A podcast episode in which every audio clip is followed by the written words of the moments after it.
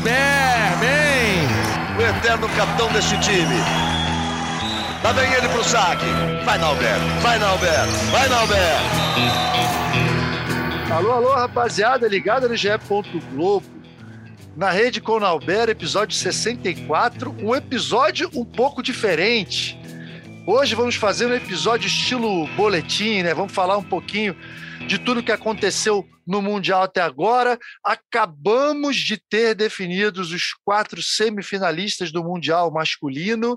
Hoje estou eu sozinho aqui, um episódio solo, so, rapidinho, curtinho, só para preparar o pessoal todo, preparar você, ouvinte, para o que vem no final de semana e depois na semana que vem eu já faço a convocação, episódio especial de Campeonato Mundial. Vamos ver como que o Brasil termina esse campeonato. A gente está muito esperançoso diante do que viu até agora. E aí, quem sabe, né, a gente não consegue trazer algum campeão mundial, algum tetracampeão mundial. Tomara, tomara que seja assim, mas de qualquer maneira vão ter convidados especiais novamente para a gente esmiuçar tudo o que aconteceu no Mundial masculino e também já começar a falar de Mundial feminino. Então, pessoal, é o seguinte: hoje, dia 8 de setembro de 2022. Eu estou gravando esse episódio às 7h20 da noite. Agora, há pouco, a gente teve a última definição, o último confronto de quartas de final. Encerrado, a Polônia ganhando dos Estados Unidos por 3 a 2.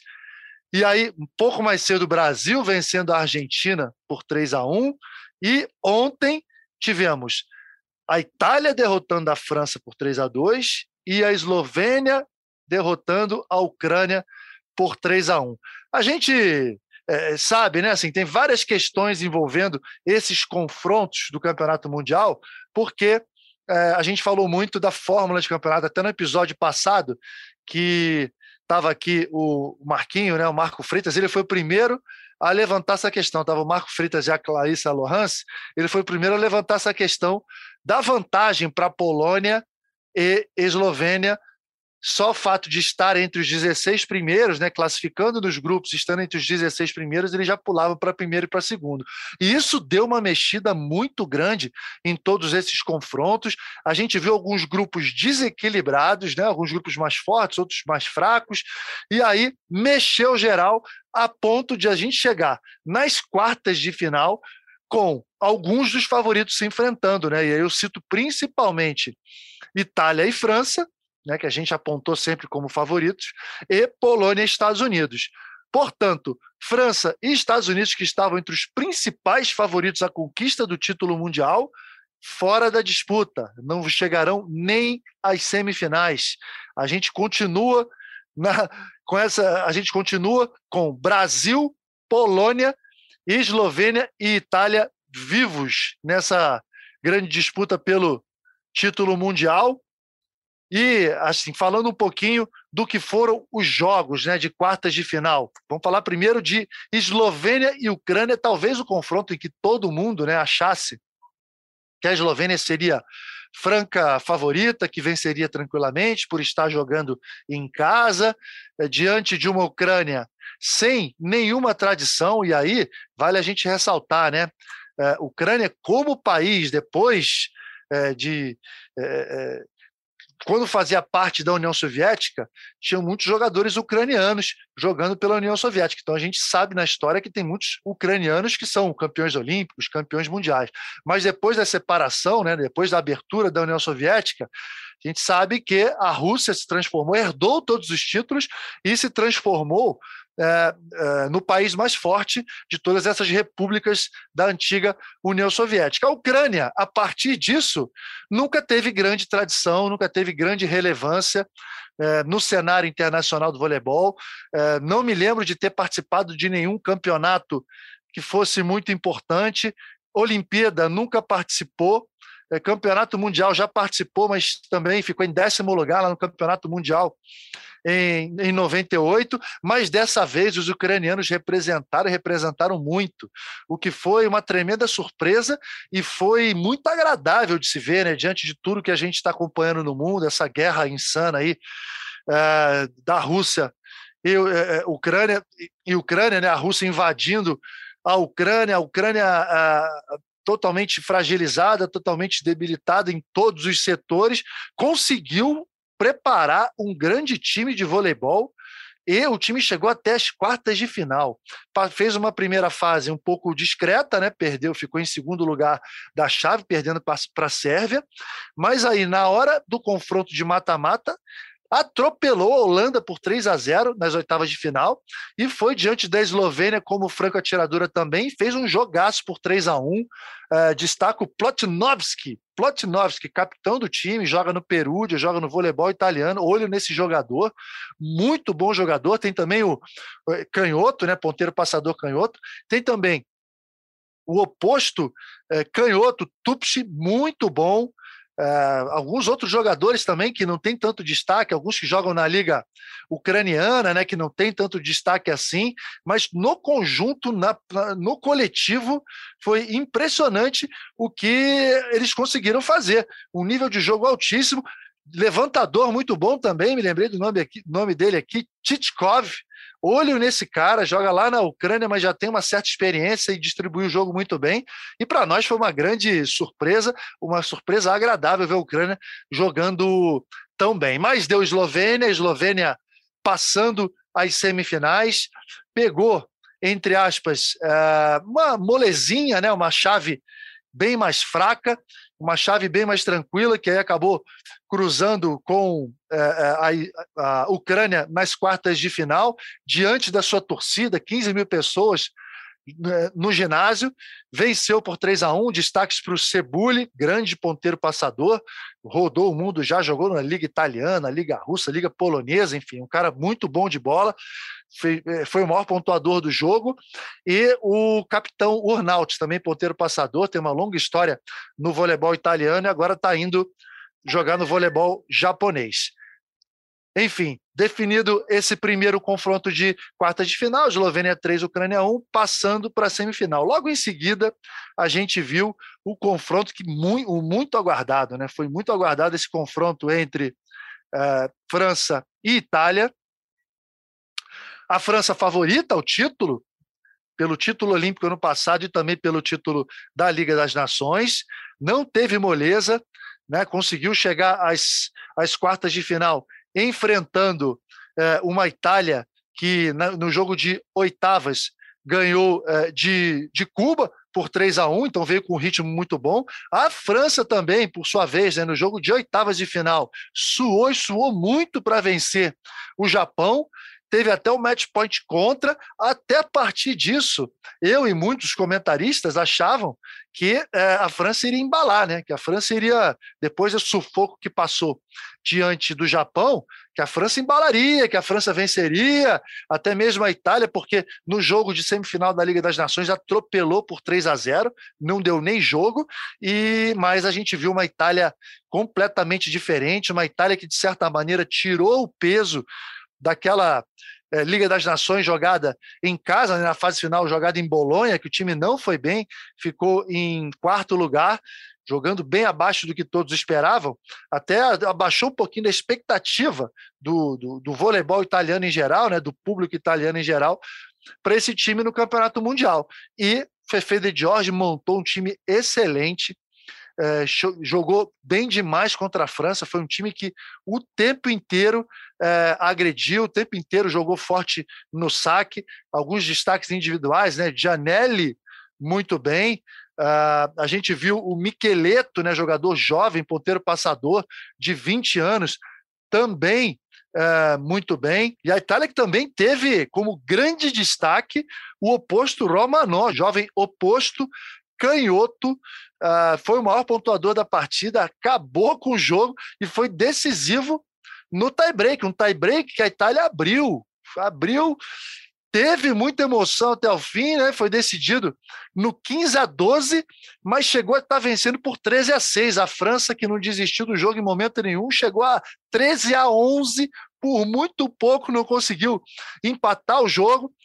Uh, e mas a Itália, com toda essa diferença criada no tie-break, acabou confirmando e vencendo. Portanto, pessoal, semifinal definida Itália e Eslovênia nos confrontos de ontem. Vou falar agora dos confrontos de hoje, né? Brasil e Argentina, um confronto sempre muito difícil, carregado emocionalmente, um confronto em que é, o Brasil, de certa forma, trazia né, um pouquinho daquela emoção, daquele trauma da derrota em Tóquio, na disputa da medalha de bronze, mesmo sabendo que né, o, o, o, retrospecto brasileiro diante da Argentina é muito superior, né? tirando a Olimpíada, que é um pouco equilibrado, todos os outros campeonatos o Brasil vence, vence com muita tranquilidade a Argentina, por o fato de ter sido um confronto recente, né, deu uma esperança a mais para a Argentina, que passou sufoco na primeira fase inteira, mas que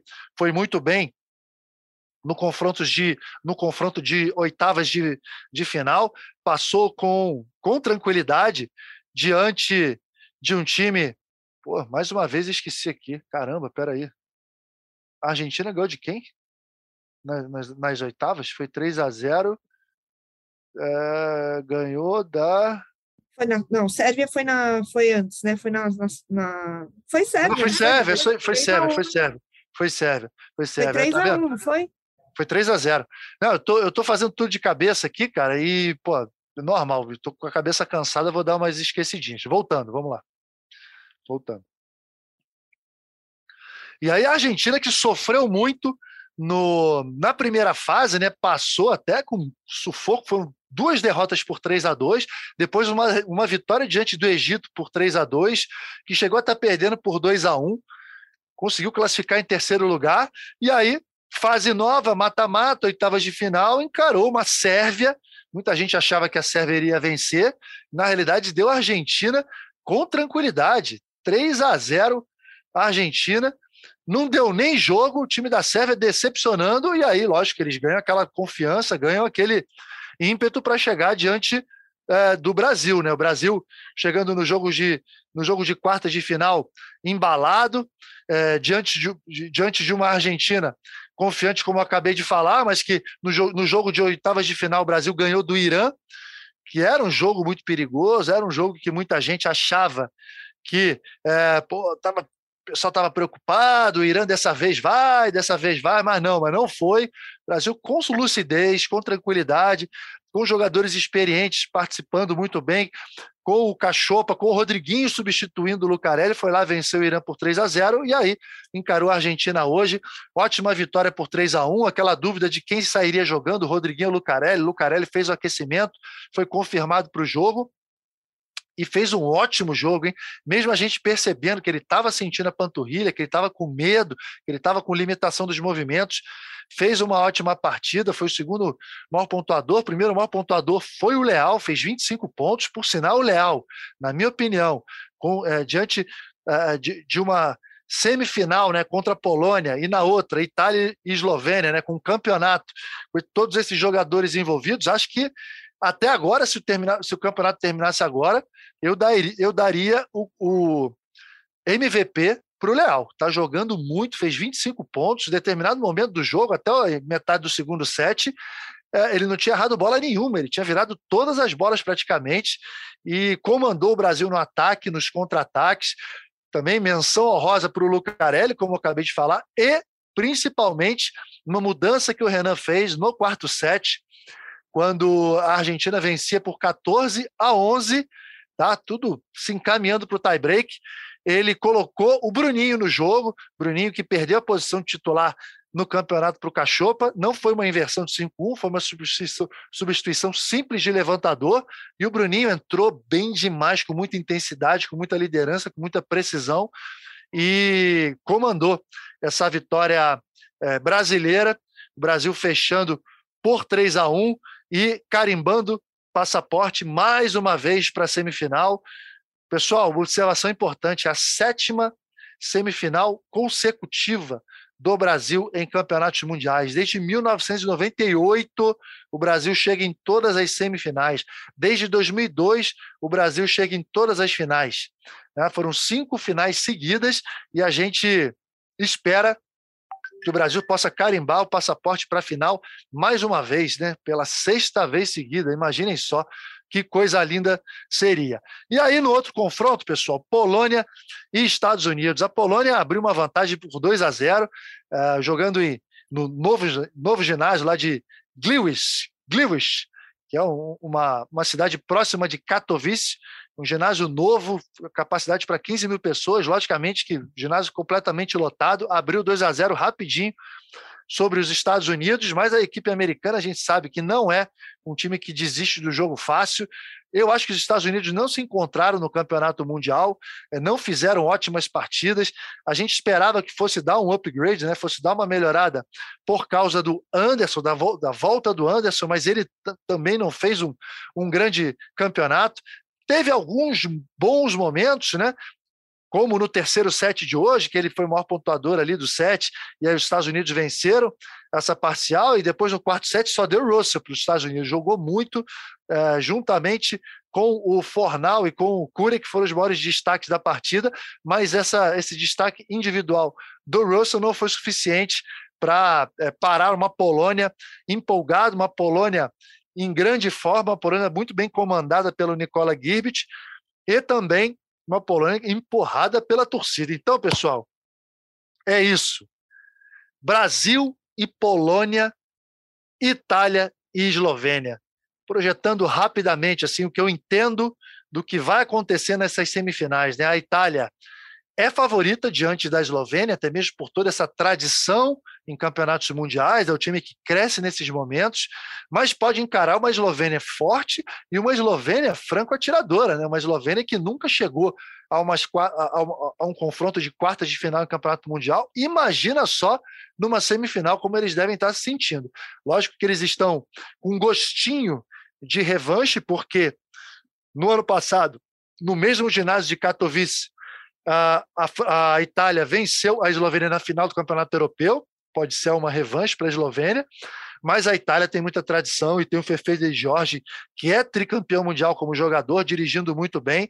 Eu aponto um ligeiro favoritismo para a Itália nessa semifinal. E aí, minha gente, Brasil e Polônia mais uma vez se encontrando, dessa vez não na final, mas numa semifinal, Brasil e Polônia que fizeram Final em 2006, vitória do Brasil. Brasil e Polônia que fizeram final em 2014, vitória da Polônia, no mesmo ginásio em Katowice, lá em 2014, né? Vitória por 3 a 1 da Polônia. Brasil e Polônia que fizeram final também no Campeonato Mundial em 2018, vitória da Polônia por 3 a 0. Será que é um tirateima? Brasil e Polônia estão sempre se enfrentando, se transformou no maior clássico do vôlei mundial, principalmente quando a gente fala de campeonatos mundiais, né? Eu acredito muito na seleção brasileira, acho que o Brasil está jogando bem, o Brasil está em ascensão. O time da Polônia, logicamente, que é um time fortíssimo, logicamente que é um time bem treinado, que vai ter a torcida né, a favor, mas acho que é um time um pouco marcado. Acho que o Brasil pode ter muitas referências né, para chegar e marcar muito bem, principalmente no sistema defensivo, coisa que funcionou muito bem hoje é, diante da Argentina, né? Saque, bloqueio, defesa e contra-ataque. O Brasil, nos últimos dois jogos, fez muito pontos, muitos pontos de contra-ataque. E acho que pode ser uma grande arma para a seleção brasileira nessa semifinal com a Polônia. Vai ser fácil? Certamente não vai ser fácil.